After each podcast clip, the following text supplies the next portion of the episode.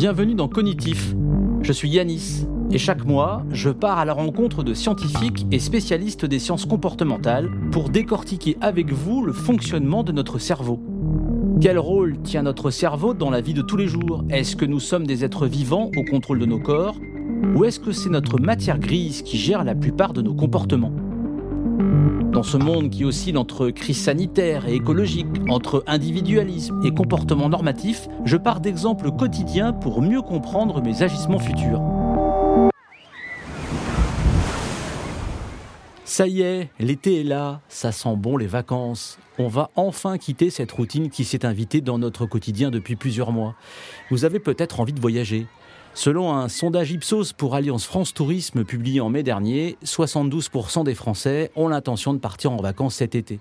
68% de ceux qui ont l'intention de partir n'ont pas encore planifié leur séjour. Si la prudence reste quand même de mise, c'est surtout à cause de l'évolution de la situation sanitaire. Et puis, partir à l'étranger, ça signifie aussi se faire vacciner. Et là, si d'habitude il faut bien dire que les Français sont plutôt réticents sur la question de la vaccination, il semblerait, toujours d'après ce sondage, que nous soyons plus enclins à faire des concessions.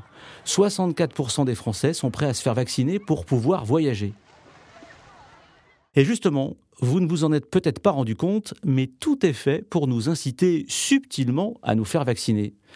Vous les avez vus, ces images qui montrent ces centres de vaccination bondés, ces millions de citoyens dans le monde qui se font vacciner. Ça n'est pas un hasard. Comme ce tweet d'Emmanuel Macron qui annonce qu'avec sa femme Brigitte, ils se sont fait vacciner le lundi 31 mai.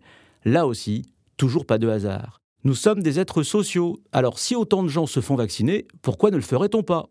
On peut aisément imaginer que lorsque le président et sa femme vont se faire vacciner ensemble, tout cela a en fait été bien orchestré pour encourager le grand public à prendre sa dose. Justement, le jour où la vaccination est ouverte à tous les Français de plus de 18 ans.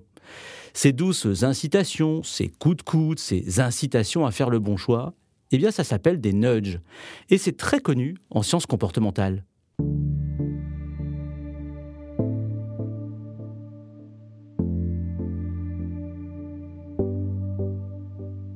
Une cellule spéciale Nudge a été créée au début de la crise du coronavirus en France. Elle va être renforcée puisque des experts vont être recrutés pour améliorer la communication de la présidence de la République. Si les sciences comportementales et ces nudges sont très récents en France, ils sont déjà utilisés depuis plus d'une vingtaine d'années aux États-Unis et en Grande-Bretagne notamment. Par exemple, lorsqu'il était au pouvoir, Barack Obama a créé en 2013 une Nudge Unit à la Maison-Blanche. Mais alors, qu'est-ce que c'est exactement? Eh bien, ce sont des coups de pouce pour nous inciter à adopter de bons comportements. Et ils sont partout sans que nous en ayons d'ailleurs forcément conscience. Ça va de la musique choisie dans les magasins, la place des produits dans les supermarchés, jusqu'à la carte des menus dans un restaurant. Dans ce nouvel épisode de Cognitif, nous allons donc parler de ces nudges et de neuromarketing, ces incitations qui visent à influencer nos comportements. Pour en parler, j'ai rencontré Morgan David. Il est docteur en neurosciences. Cet expert du comportement a notamment conduit des recherches sur l'utilisation de l'information et les biais cognitifs dans des situations de prise de décision. Il dirige le cabinet d'études Analytica. Je suis Yanis, bienvenue dans Cognitif. Alors le nudge, euh, le nudge correspond à des, euh, petits euh, artifices, on va dire. ça peut être de la communication, des affiches, des petits dispositifs qu'on va semer sur le parcours des usagers ou des clients afin de les encourager à adopter un comportement dont on pense qu'il est plus en face avec les intérêts de chacun et l'intérêt général. Ça correspond à énormément de choses. Hein. Ça peut euh, correspondre de l'incitation à euh, manger plus sainement, consommer plus de fruits et de légumes. Ça peut être des incitations à euh, faire plus d'activités physiques. ça peut être des incitations à circuler de manière à optimiser le flux des, des, des, des, voyageurs, des, voyageurs, des, piétons. Voilà, donc ça regroupe pas mal de choses, mais en fait, dans toutes les situations où euh, on, on, peut euh, interagir et puis surtout affecter les comportements euh, d'autrui. On peut appliquer ces nudges. pour encourager certains comportements. Donc, il y a pas mal de nudges hein, qui sont utilisés, par exemple, dans les formulaires administratifs pour engager les déclarants à, à être honnêtes sur leur déclaration de revenus. On a déjà vu des choses comme ça dans les pays, je crois que c'était en Australie. Euh, en, en, en, France, bon, il y en a beaucoup moins. c'est pas toujours des, des, des, très bons exemples qui sont euh, de notoriété publique. Donc, euh, bon, pour donner des, exemples concrets, moi j'ai travaillé dernièrement sur un nudge qui euh, consistait à encourager les conducteurs à ne pas se garer sur des places réservées aux personnes handicapées. j'ai aussi pu travailler sur des nudges qui encourageaient les, les employés d'une entreprise industrielle à porter leurs équipements de protection individuelle. Euh, donc, euh, donc voilà, dans, dans, dans, tous les cas, on travaille sur des, artifices de communication, on essaie de comprendre la psychologie euh, des personnes que l'on tente d'influencer pour les encourager à, à, adopter le bon comportement, c'est-à-dire ou porter leurs équipements de protection individuelle, même s'ils le font 80 à 90% du temps, c'est toujours dans les 10% restants que les accidents vont arriver. Donc l'idée, c'est vraiment de pouvoir solliciter et encourager le comportement de manière assez automatique.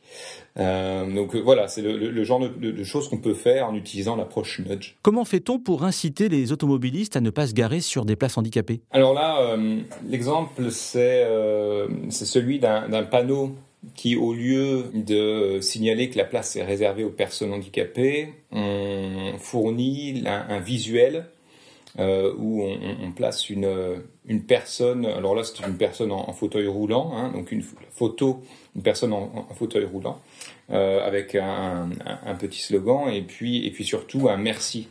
Euh, alors je ne me rappelle plus exactement ce que le, slogan était, mais euh, en gros ça dit merci de, me laisser le place, de ne pas vous garer.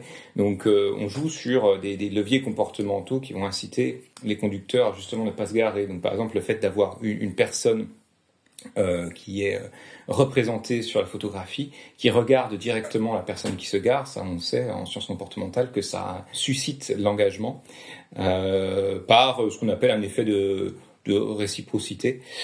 Euh, et puis, et puis aussi le, principe de dire merci. Ça, peut paraître, ça peut paraître bête. On n'est pas sur des techniques de psychologie très très évoluées là, très développées, mais le fait de, dire merci, encore une fois, on est dans dans ce, cet échange, euh, on va dire, bienveillant et euh, réciproque entre euh, la personne à qui est réservée la place et puis le conducteur qui, par inadvertance ou parce qu'il est pressé, se garerait sur cette place. Donc voilà.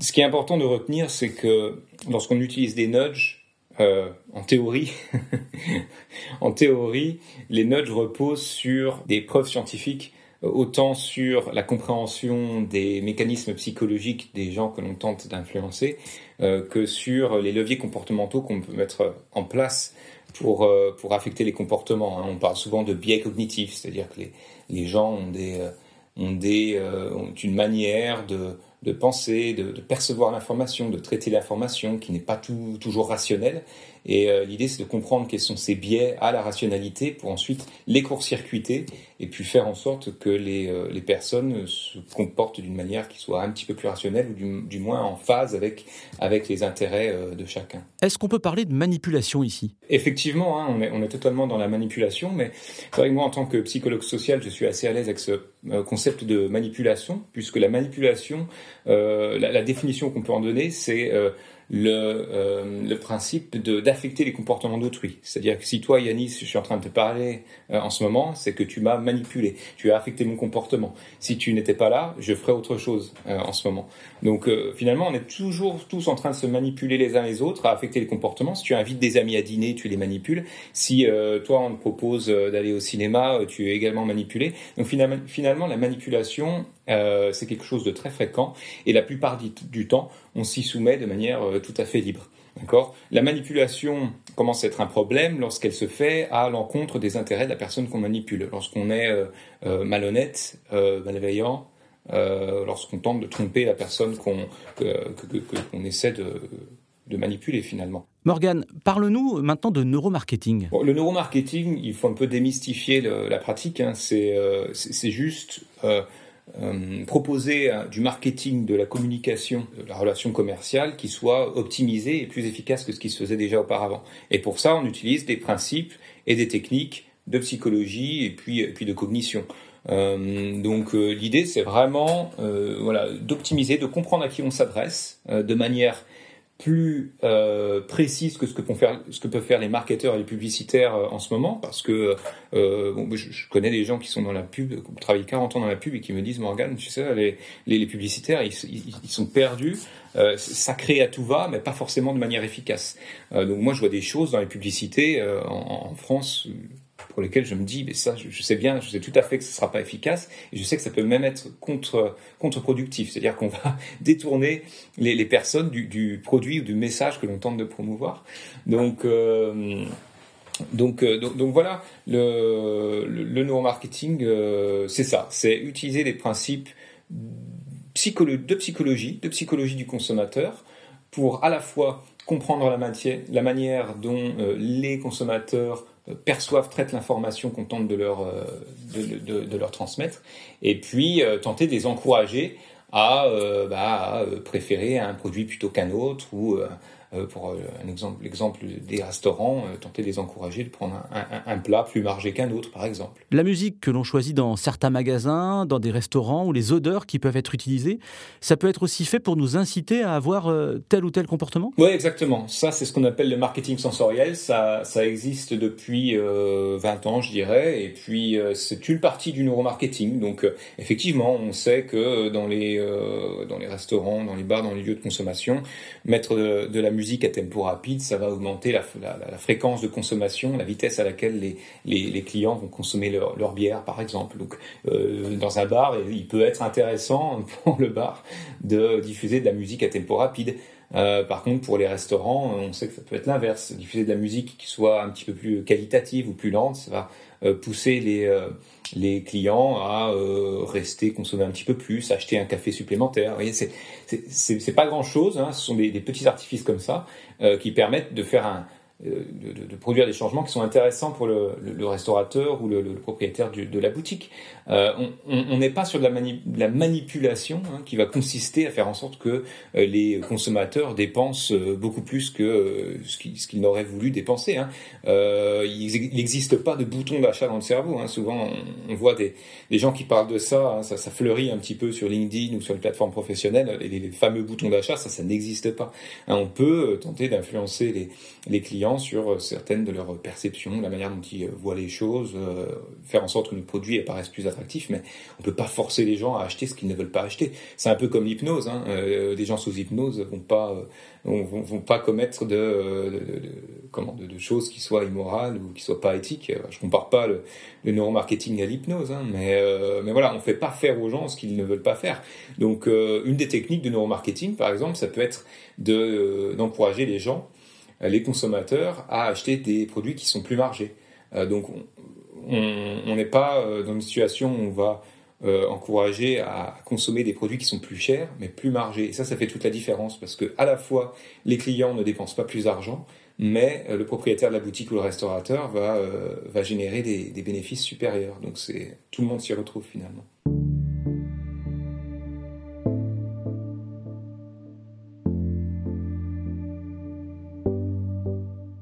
Il y a un nudge qui est très connu, c'est celui qui se trouve dans les toilettes de l'aéroport d'Amsterdam Schiphol.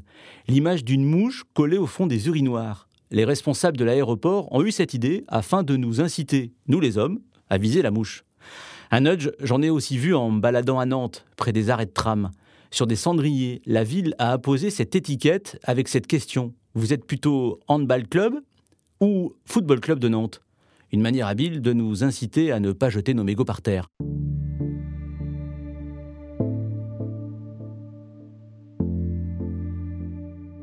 Morgane, tu es aussi euh, spécialisé, je l'ai dit au début de cet épisode de Cognitif, sur les nudges, les biais cognitifs dans, dans, des situations de prise de décision. Tu as aussi fondé Cogni Menu. Alors là, on est pleinement dans l'utilisation des neurosciences au service des restaurateurs. Oui, effectivement. Alors j'ai euh, j'ai euh, un service qui est destiné aux restaurants, hein, qui s'appelle Cogni Menu, et dont l'idée est justement d'encourager euh, le choix des plats les plus margés. C'est-à-dire que ce qu'on va faire, c'est qu'on va travailler sur les menus des restaurants. Les menus des restaurants sont très intéressants parce que euh, euh, le consommateur est limité dans le temps et dans l'espace sur les choix qu'il peut effectuer. Donc là, on n'est pas dans une boutique où il est plus difficile d'encourager le choix de certains produits, même si encore euh, ça reste encore assez aisé. Mais le, menu de, restaurant est assez intéressant parce que les clients vont effectuer des choix de plats dans un temps très court et dans un espace très limité, ce qui nous permet finalement de euh, modifier l'environnement de choix, hein, d'optimiser l'environnement de choix qui correspond au menu, de manière à encourager le choix de certains plats. Donc, euh, donc voilà, moi mon travail dans ce, dans ce contexte, il consiste à organiser l'information sur le menu, en rajouter, en enlever, euh, la manière dont on va pricer les plats aussi, les uns par rapport aux autres, afin d'encourager les, euh, les, les, choix des plats à plus forte marge. Donc euh, j'ai pu faire une expérience euh, alors empirique, euh, scientifique sur un, un restaurant. C'était il y a deux ans, je crois, où j'avais dit au restaurant bah, écoutez, ce que vous pouvez faire, c'est proposer votre carte une semaine sur deux. Et puis, euh, et puis la, deuxième semaine, vous proposez, euh, vous proposez euh, le, menu que j'aurais optimisé pour vous. Donc finalement, sur six semaines, ils ont proposé une semaine sur deux leur menu et, et de l'autre le menu que, que j'avais optimisé. Et à la fin des six semaines, on a pu relever les, compteurs et puis, et, et, puis analyser les résultats. Et on, s'est rendu compte que le panier moyen, le chiffre d'affaires avait augmenté de 5%. Je faisais gagner au restaurant 1000 euros par semaine, rien qu'en ayant modifié la manière dont on présentait les informations sur le menu, euh, la manière dont on présentait les prix, et, euh, voyez, des choses comme ça. Donc, euh, le neuromarketing, c'est souvent vu comme une discipline qui demande un investissement monstre, comme, je sais pas, faire passer des gens dans des IRM dans les pays étrangers, hein, pas en France, faire de l'eye tracking, utiliser des technologies de pointe, pas forcément les technologies de pointe, euh, ça impressionne, mais c'est parce qu'elle est le plus efficace en psychologie du consommateur. Euh, savoir euh, comprendre comment les consommateurs perçoivent, traitent l'information, prennent des décisions, pour ensuite pouvoir modifier l'environnement de vente. eh bien, eh bien c'est assez simple finalement. Ça se base sur des, des données scientifiques et c'est très efficace. Morgane, lorsqu'on a échangé ensemble pour préparer ce podcast, tu m'as donné un exemple qui montre à quel point on peut douter de la pertinence des sondages. Je t'avoue que ça m'a fasciné. Est-ce que tu peux nous en parler? Ça, c'est un exemple qui est cité dans, pas mal de, livres sur, sur le, choix, la décision et puis la psychologie du consommateur. Euh, et puis, je pense que c'est un c'est un, un, coup de pied euh, dans la fourmilière euh, qu'on peut porter à, comment, aux, agences de, de, de, pub, aux agences de communication qui, qui font un boulot créatif qui est, qui est très bon, mais euh, qui ne peuvent pas forcément anticiper efficacement la psychologie des, des clients et des consommateurs. Euh, et, euh, et, donc, je, vais vous donner l'exemple. C'est cette marque hein, qui s'appelle Bose. Tout le monde connaît les, enceintes Bose. qui, qui effectuait une étude consommateur il y a quelques années pour comprendre comment designer leurs enceintes Bluetooth, les enceintes sans fil hein, que, les, euh, que les jeunes utilisent avec leur, leur portable. Donc ils ont fait venir des, euh, des, jeunes gens dans leurs locaux et puis ils leur ont présenté différents types euh, d'enceintes, formes, couleurs, etc. Et puis lorsqu'on demandait à ces, à ces adolescents, c'était surtout des adolescents, des, jeunes adultes, quelle euh, enceinte sans fil il préférait entre euh, l'enceinte euh, coloris jaune ou le coloris noir. La plupart des, des jeunes gens répondaient le coloris jaune parce que c'était plus clinquant, ça paraissait plus cool, c'était plus fun, plus moderne, etc. Donc le, le coloris jaune était préféré par rapport au coloris noir. Et euh, donc voilà, Bose avait, avait des résultats pour, pour des résultats, résultats de leur étude consommateur. Et donc au moment de partir, ils ont proposé à chacun des participants de repartir euh, avec, euh, avec une enceinte, de prendre une enceinte pour les remercier d'avoir participé. Et là, je vous le donne en mille, euh, la plupart des participants repartaient avec une enceinte de coloris noir et pas le coloris jaune qu'ils avaient favorisé pendant l'étude consommateur. Donc tout ça pour dire qu'il y a toujours un énorme écart entre les déclarations des consommateurs et puis leur euh, comportement. Et, ça, c'est très connu en psychologie sociale, hein, l'écart entre intention et comportement, mais c'est tout à fait occulté euh, par euh, les, on va dire, plus que les agences de publicité, les agences marketing, mais également les industriels, hein, qui prennent pour malheureusement un petit peu trop pour argent comptant les déclarations de leurs clients lorsqu'ils leur posent des questions sur les produits. Et tout l'intérêt du neuromarketing et de la psychologie du consommateur, c'est de pouvoir aller au-delà du déclaratif et euh, de poser des questions qui soient beaucoup plus subtiles pour comprendre la manière dont les consommateurs vont réellement se comporter et pouvoir euh, réellement prédire leur décision d'achat au-delà de leur déclaration. Si je suis bien ce que tu viens de nous dire, quel est l'intérêt des sondages alors À quoi ils servent? Oui, ben je, te retourne la question à quoi servent les sondages? J'en sais rien. Surtout que la plupart du temps, les... moi quand je vois des sondages passer dans la presse, ce sont des sondages qui sont déjà orientés, si vous voulez. Je peux vous prédire, euh, alors pas le pourcentage exact, mais la majorité des, personnes qui vont répondre la, réponse A ou B lorsqu'on leur pose la question, effectivement. Et c'est très facile d'influencer euh, les gens, lorsqu'on leur pose des questions, hein, en tant que psychologue, euh, c'est moi si euh, je veux obtenir des résultats en particulier, je sais quelles questions poser et comment les poser. Donc effectivement, et souvent les sondages, les sondeurs, ça, j'ai l'impression qu'ils n'en ont pas conscience parce qu'ils posent toujours les. J'espère qu'ils n'en ont pas conscience, qu'ils ne le font pas de manière délibérée, mais ils posent toujours les questions de manière à, influencer, de manière subtile et inconsciente les les, les, les, répondants quoi. Donc euh, ouais ouais effectivement les, les sondages euh, la, la, crédibilité la fiabilité des sondages est souvent assez pauvre euh, parce que parce qu'on n'apporte pas cette expertise en, en psychologie derrière. Il y, y a, pas mal de raisons hein, pour expliquer que les déclarations suivent pas toujours les comportements. par exemple, il y a ce qu'on appelle l'effet de conformité, c'est-à-dire si tu, tu, si tu organises un, un, panel consommateur et que tu as 20 personnes en même temps dans la pièce et que tu leur demandes euh, tour à tour quelle enceinte ils préfèrent, si les deux premières personnes avant toi disent préférer l'enceinte jaune, il y a une plus forte probabilité pour que toi-même tu déclares préférer l'enceinte jaune. Donc, euh, donc c'est ce qu'on appelle l'effet de conformité. Ça, ça marche. Euh, les, les, quelque chose qui est assez connu, hein, marche bien. Euh, on a aussi euh, l'effet de euh, désirabilité sociale, c'est-à-dire tu vas avoir tendance à préférer ce que tu penses qui est socialement le plus acceptable, quoi. Donc si tu penses que tu es un petit jeune de 20 ans et puis que si tu commences à dire que tu préfères écouter euh, Chopin, euh, Beethoven et Rachmaninoff par rapport au dernier tube à la mode, euh, je pense que tu peux être l'objet de, de critiques et puis de moqueries, tu vois.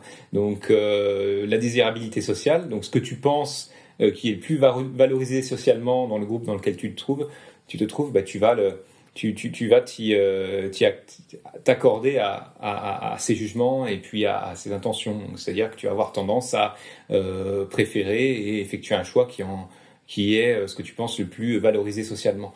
Donc voilà, voilà, voilà, ce sont des, des, des genres d'effets qui peuvent qui peuvent jouer sur la différence et l'écart entre les déclarations et puis les comportements. Ce que les gens répondent aux à des, à, des sondeurs et puis ce qu'ils font réellement lorsqu'ils sont le soir sur leur ordinateur en train de choisir un, je sais pas, un objet à acheter sur, sur des plateformes en ligne. Il y a une grosse différence, quoi. On l'a vu dans cet épisode avec Morgan David, les incitations, les coups de pouce font partie de notre quotidien, sans que nous en ayons réellement conscience. Puisque nous ne faisons pas toujours les bons choix, en raison des biais cognitifs qui nous gouvernent, ces outils fantastiques que sont les nudges sont là pour combattre notre manque de rationalité, pour que nous fassions le meilleur choix. Ces incitations sont parfois proches de la manipulation. Des incitations que connaissent bien les magiciens lorsqu'ils nous demandent par exemple de choisir une carte pour la retrouver après. Morgan David m'a expliqué comment, par exemple, il utilise les recherches sur les neurosciences pour inciter un client à choisir tel ou tel menu dans un restaurant. Le but est d'augmenter les ventes du restaurateur. Il m'a aussi démontré comment les sondages ne sont finalement pas fiables. Et pourtant, il y en a partout. Tout dépend surtout de la manière dont les questions sont posées. Tiens d'ailleurs, que doit-on penser du sondage Ipsos dont je vous ai parlé au début de ce podcast sur les intentions des vacances des Français? Merci de m'avoir suivi pendant cette première saison de Cognitif. Je vous retrouve à la rentrée avec un premier épisode le vendredi 27 août. D'ici là, n'hésitez pas à nous mettre des étoiles et à nous faire part de vos idées, vos envies de sujets. À très vite et bon été.